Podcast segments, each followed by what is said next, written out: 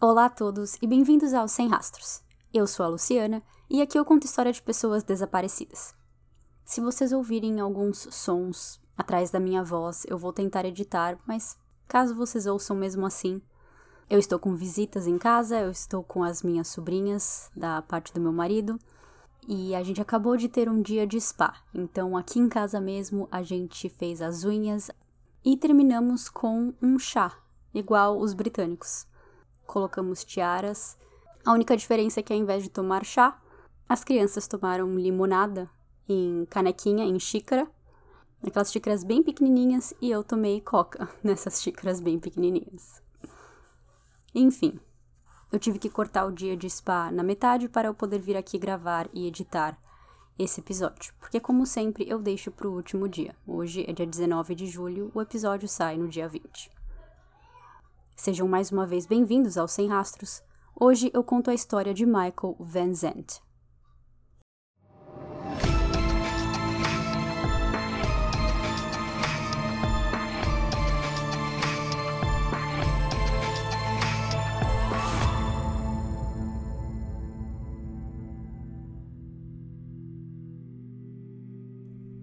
Dia 5 de março de 2016, um sábado, ia ser um dia ocupado e animado para Michael Van Zandt, de 36 anos.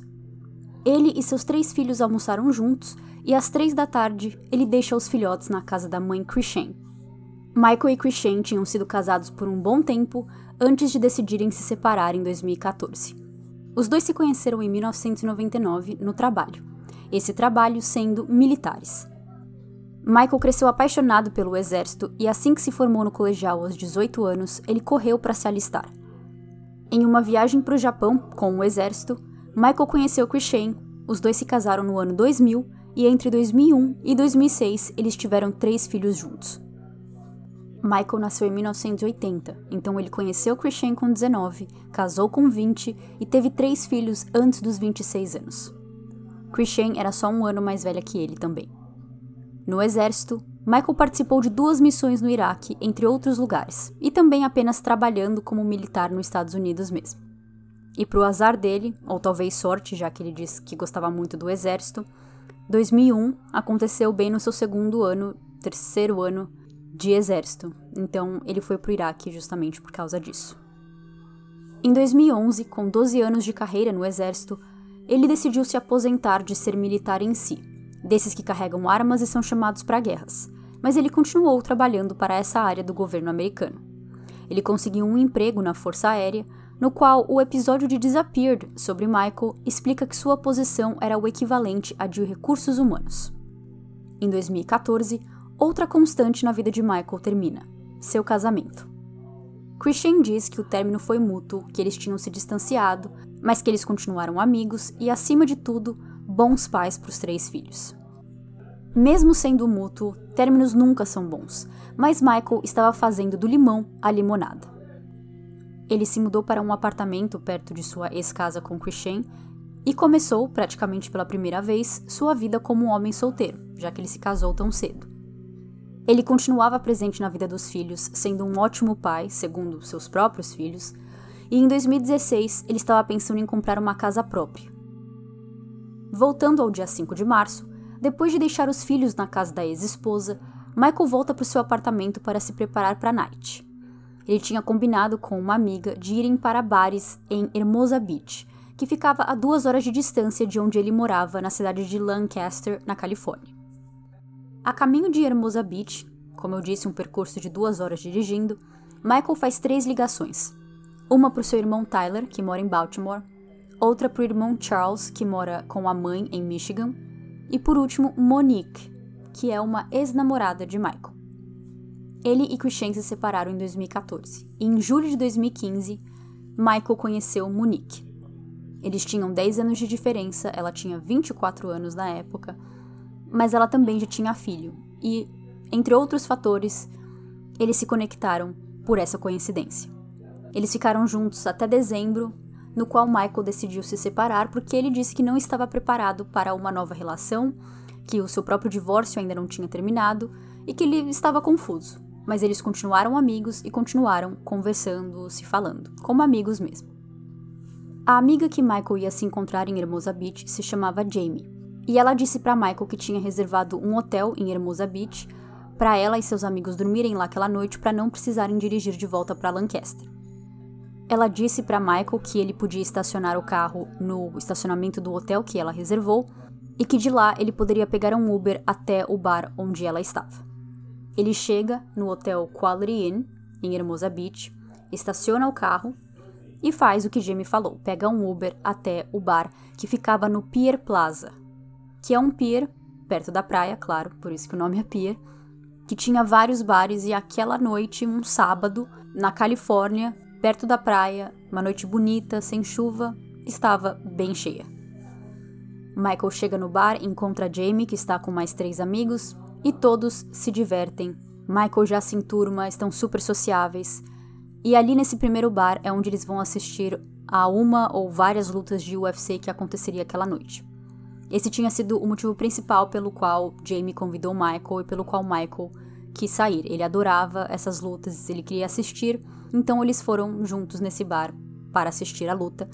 E por um outro podcast que eu estava ouvindo sobre esse caso, parece que a luta, uma das lutas que ia ter aquela noite, era com o Conor McGregor. Então, uma luta bem famosa.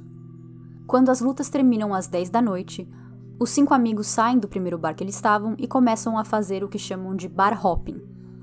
Hopping significa pular, então a ideia deles era pular de bar em bar. O segundo bar escolhido por eles é um bar chamado American Junkie, que ficava bem perto de onde eles já estavam.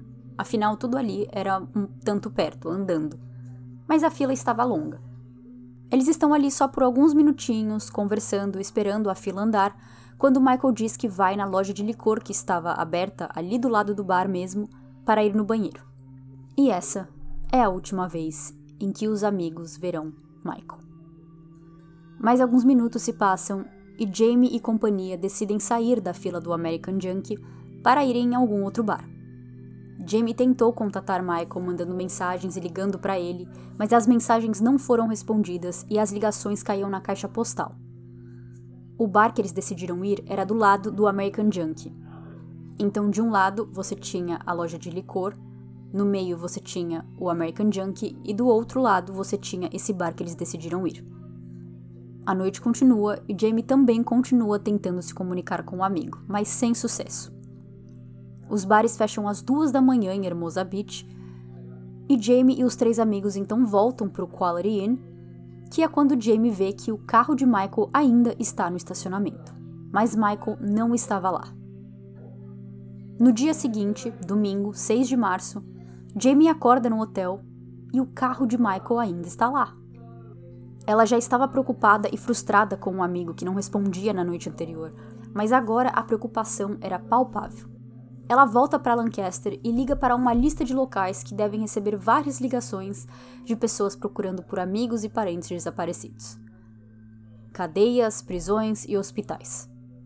Com nenhum desses lugares tendo Michael em sua posse, Jamie vai até a casa de Michael no final da tarde e lá encontra uma casa vazia e o carro também não estava lá. Então quer dizer que desde manhã, quando Jamie acordou e viu o carro de Michael lá, até voltar para Lancaster, fazer essas ligações e ir na casa dele no final da tarde, ele ainda não tinha voltado. Jamie não era a única procurando por Michael aquele dia. Tyler, seu irmão, e Monique também tentaram entrar em contato com ele naquele domingo, e claro, Michael não respondeu nenhum deles. Monique chega até a mandar uma mensagem para o celular de Michael dizendo: Você perdeu seu celular? Que eu achei engraçado, porque se ele tivesse realmente perdido o celular, ele não poderia responder essa mensagem de qualquer maneira. Segunda-feira. Chega. E nada de Michael. Foi na segunda que todos perceberam que o sumiço dele não era normal. O seu filho Jaden, que é o do meio, tinha uma cirurgia dental aquele dia, e por Christian e Michael serem separados, Michael precisava preencher uma espécie de formulário para que Jaden pudesse prosseguir com a cirurgia. O combinado era de que de manhã ele ia até o hospital ou ele iria se encontrar com Christian e entregar esse formulário. Segunda-feira de manhã chega, a cirurgia está marcada e nada de Michael. Christian entra em contato com Monique e Tyler, que partilham do mesmo sentimento dela, ninguém sabe onde Michael está.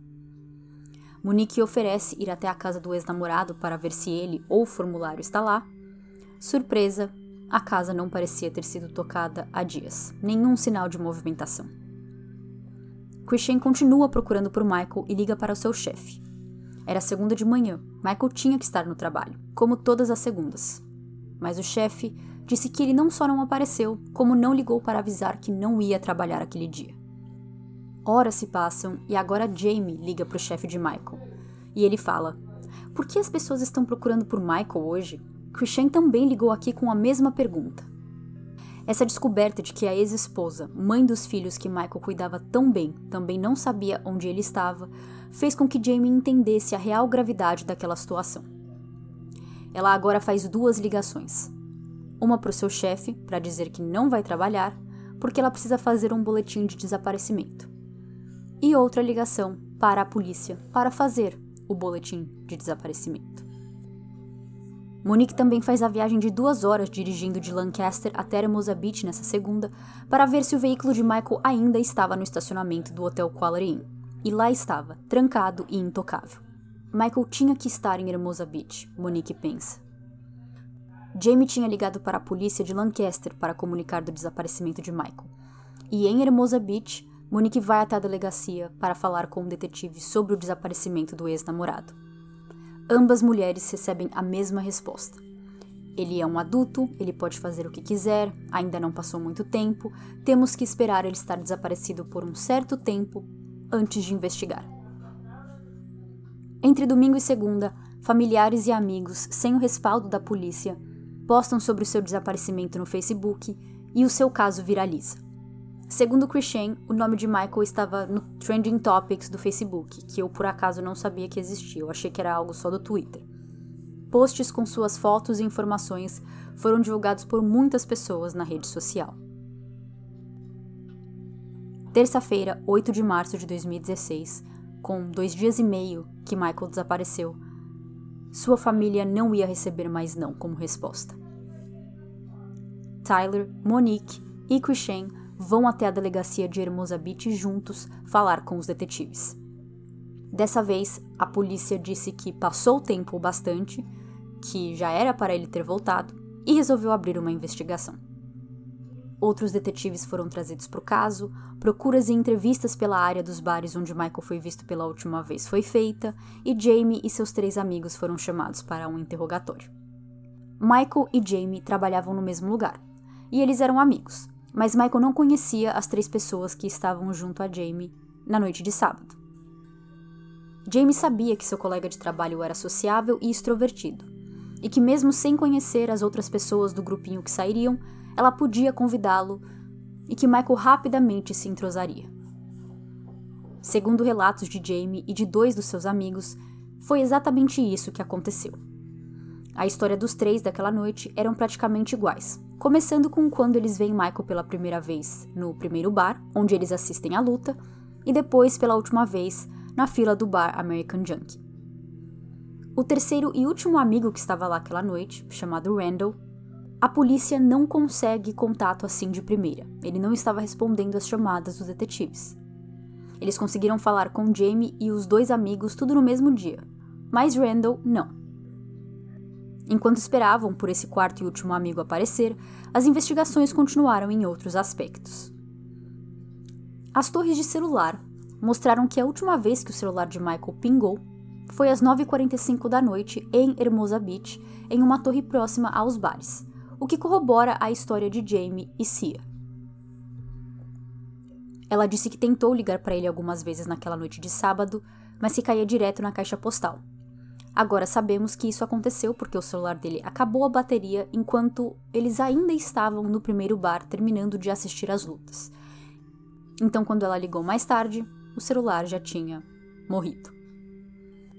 Ainda na categoria tecnologia, o pier de Hermosa Beach tinha muitas câmeras, filmando toda a área noturna, onde os bares eram localizados.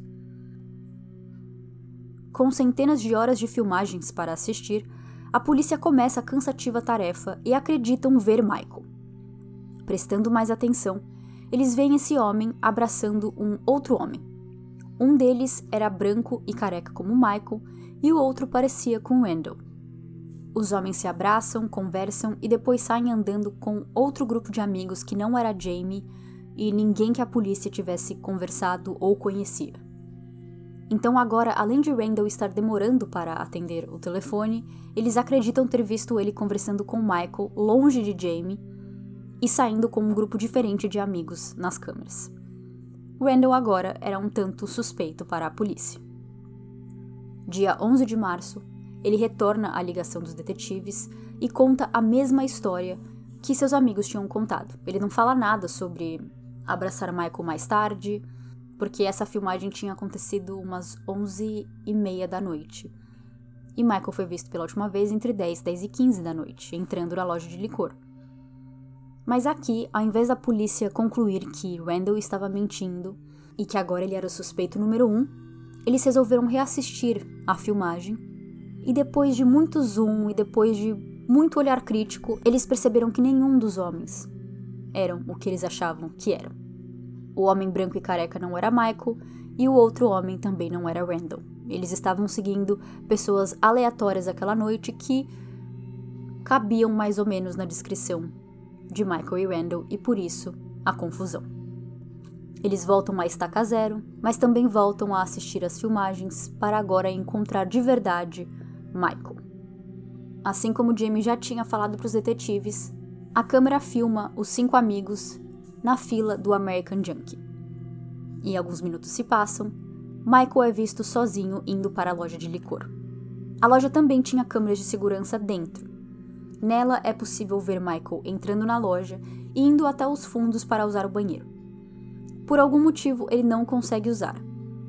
Eu vi em algum lugar que às vezes não tem banheiro para clientes nesses lugares e só para funcionários ou que eles não deixam aberto para o público. Eu não entendi, mas esse pode ter sido um dos motivos que Michael não conseguiu usar o banheiro dessa loja. Então ele volta e sai. Então todo esse percurso que ele passa dentro da loja é por um minuto. Só que quando ele sai, ao invés dele virar à esquerda e voltar para a fila do American Junk com Jamie e amigos, ele vira para direita. Do outro lado da loja de licor tinha um banco, que a essa hora estava fechada, e depois já era o final do bloco, então era uma esquina. A câmera não vai mais longe que isso, então só é possível ver que ele virou à direita e ele some da filmagem. É acreditado que ele não voltou para a fila porque ele continuava à procura de um banheiro. Não sabemos se ele achou um banheiro ou não, mas passa alguns minutos e Michael é visto voltando nessa mesma câmera que estava posicionada no mesmo lugar, bem na frente do American Junkie e da loja de licor. Dava para ver os dois estabelecimentos. No canto esquerdo da filmagem é possível ver Michael voltando. E como se fosse um teatro, onde toda entrada e saída tem hora e minuto para acontecer. No canto direito da filmagem é possível ver Jamie e amigos saindo da fila do American Junkie. Eles se desencontram por questão de 30 segundos, nem isso. Quando Michael chega na frente do American Junkie, ele não encontra seus amigos. Ele dá uma procurada, mas resolve então voltar para dentro da loja de licor para comprar uma cerveja para ele. Além das torres de celular, a polícia agora tem prova concreta de que Michael não estava com o celular com bateria, porque na filmagem de dentro da loja de licor, Michael é visto pegando seu telefone na mão e tentando apertar, tentando ligar, mas tá tudo preto, o celular está desligado. Ele sai da loja e algumas filmagens continuam de outras câmeras de segurança do pier, mostrando ele procurando pelos amigos. Ele estava andando meio que a esmo. E uma das filmagens, a mesma coisa acontece. Jamie Randall e os amigos estão andando, passa alguns segundos e Michael é visto andando atrás deles na mesma direção. Jamie não olha para trás para ver que o amigo estava lá, e Michael também não consegue ver os amigos na frente. Eles deviam estar tá uns 20 metros de distância. E o que eu fiquei mais impressionada é pelo fato de Michael não ter visto os amigos, porque a visão dele estava limpa, na frente dele não tinha nada. Não é que tinha várias pessoas passando, o lugar estava super cheio, não. Eu acho que se ele tivesse olhado assim com mais foco, eu acho que ele teria visto os amigos. Michael continua perambulando um pouco mais de tempo, procurando pelos seus amigos, e às 11h27 da noite, Michael é visto andando em direção ao pier de Hermosa Beach, em direção à praia, e essa é a última vez em que ele é visto, pois ele não é capturado por mais nenhuma câmera depois disso. Andando do American Junkie Bar até o pier, Hermosa Beach Pier, eram menos de 500 metros. Tyler, o irmão de Michael, fala para a polícia que eles deveriam procurar por Michael na água, no mar. E a polícia diz que isso ia ser difícil conseguir porque ninguém tinha visto ele lá, não tinha nenhuma testemunha ou razão plausível para eles fazerem uma busca vasta no mar. Porque uma busca no mar e na areia não é uma busca rápida com alguns voluntários e acabou. São mergulhadores ou helicópteros ou pessoas específicas. Mas mais uma vez, Christian, Tyler, Monique e Charles, o outro irmão de Michael, não aceitaram não como resposta. Charles, que tinha um detector de metal, ele fez uma procura por toda a área de areia para ver se ele achava celular ou qualquer coisa que poderia pertencer a Michael. E Christian e Tyler alugaram um helicóptero para fazer uma busca aérea pelo mar. O que é, claro, sempre muito triste, mas eles estavam à procura de um corpo. Já fazia quase uma semana que Michael tinha desaparecido. Eles esperavam que, se Michael tivesse se afogado, o corpo já teria voltado para a terra, que a água já teria trazido o corpo de volta. Tyler procurou saber como que estava o mar na noite de sábado, 5 de março de 2016, e disse que o mar estava bravo, com ondas e correntes fortes. Então existia a teoria de que se Michael entrou na água e se afogou, que o corpo dele não ia voltar para o solo, e sim que poderia ter sido levado ainda mais adentro do mar. O motivo pelo qual essa teoria teve peso e tem peso até hoje, a ponto de Tyler e Christian alugarem um helicóptero para procurar por Michael lá, é porque Michael adorava nadar. Ele tinha certificado em scuba diving e ele simplesmente gostava de nadar no mar. Duas histórias que são contadas no episódio dele em Disappeared é de Christian dizendo que teve uma vez que ele tinha bebido e que era noite e que ele tinha ido para o mar, que ele simplesmente quis nadar. E Tyler conta que uma vez também os dois estavam num hotel, eles jantaram juntos, mas que depois Tyler precisava de dormir porque no dia seguinte ele tinha um evento de golfe bem cedo, mas que Michael continuou no bar bebendo bons drinks. Tyler é acordado de madrugada, depois da uma da manhã, com Michael em sua porta, todo molhado. Ele disse que ele tinha saído para nadar no mar. Tyler deixa Michael entrar no quarto, deixa ele se secar e fala para ele voltar até o mar para pegar as coisas que Michael bêbado esqueceu, que eram suas roupas seu celular e seu sapato. Um tempo se passa, Michael volta molhado de novo, porque ele foi pegar suas coisas, mas ele não conseguiu aguentar o seu desejo e ele entrou na água de novo. Então aqueles em sua volta sabiam que Michael, principalmente quando bebia, ele gostava de nadar. Ele gostava do mar, ele não tinha medo da água. E quando você está bêbado, você também não está pensando racionalmente. E Michael, sem os amigos naquela noite, sem encontrá-los e já bêbado, pode ter achado uma grande ideia entrar no mar para um nado com a luz da lua. Onze dias depois de Michael desaparecer, Tyler recebeu um alerta em seu celular dizendo que um possível corpo tinha sido encontrado em uma marina. E a polícia já tinha dito para eles que se por acaso o corpo de Michael aparecesse, tinha grandes chances de que seria em uma marina. Mas no final parece que o corpo nem era humano e sim de um animal. Com menos de um mês de investigação, a polícia sentou Christian e Tyler e disseram para eles que, por mais que o caso ainda estivesse aberto, não tinha mais o que eles fazerem. Não tinha mais o que eles investigarem para encontrar Michael. Tyler diz que as palavras ditas pela polícia foi: Todas as medidas proativas possíveis nesse caso foram tomadas.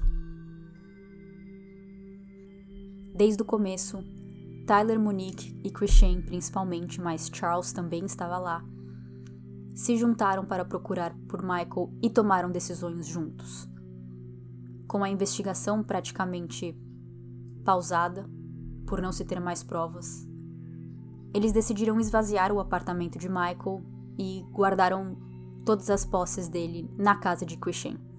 A esperança de que ele ainda poderia voltar a qualquer momento ainda estava lá, mas por enquanto não parecia ser provável, então eles resolveram abrir mão do apartamento de Michael. Christian contou para os filhos que o pai deles estavam desaparecidos logo no começo da investigação, logo nos primeiros dias, e ela disse que por mais que ela ainda não soubesse exatamente a gravidade do que estava acontecendo e onde Michael estava, ela já sabia que não era coisa boa e que não ia terminar bem. Mas como sabemos até hoje, seis anos se passaram e o caso ainda não terminou. Michael nunca foi encontrado. A teoria de que ele morreu afogado é a principal nesse caso, e caso seja essa a solução, eu acredito que, infelizmente, nós nunca saberemos com certeza, porque as chances de encontrar um corpo no mar depois de tanto tempo são bem pequenas. Em todos os casos criminais, é comum ouvir familiares e amigos falarem muito bem da vítima, mas no caso de Michael, eu senti que chegou até um outro nível. Ele se separou da esposa e a esposa só tinha coisas ótimas para falar sobre ele. Ele se separou da namorada e a namorada queria o ter como amigo, continuaram amigos e também só tinha coisas ótimas para falar dele. Quando Michael desapareceu, a Monique e Christian se juntaram para procurar por ele. Não tinha nenhum tipo de conflito pelo fato de uma ser a ex-esposa e a outra ser a ex-namorada. Michael realmente parecia ser uma pessoa muito autoastral, extrovertida, sociável, feliz e que apenas queria curtir a vida e ser um bom pai. No último minuto do episódio de Disappeared, os filhos aparecem e um deles fala que é muito difícil continuar a vida e fazer todas essas coisas pela primeira vez, como dirigir um carro, por exemplo, sem o seu pai lá. E admito que dos 45 minutos de episódio, nesse momento eu chorei. Que eu deu para ver a dor dos filhos de não saber o que aconteceu com o seu pai. A história de Michael é uma com muitas questões, com muitas perguntas em aberto, mas pessoalmente, de vários casos de desaparecimento que temos aqui com tantas teorias, esse é um daqueles que eu acredito na teoria que prevalece e eu acredito que, mesmo sem grandes provas para provar essa teoria, a falta de provas sobre qualquer outra teoria faz com que ela fique ainda mais forte. Não sei se deu para entender muito bem. Mas essa foi a história de Michael Van Zandt. Eu espero que seus filhos estejam bem. Christian disse que eles foram muito resilientes e que ela fica muito feliz por ter filhos tão fortes. Depois me falem o que vocês acham que aconteceu. Até o próximo episódio. Tchau, tchau.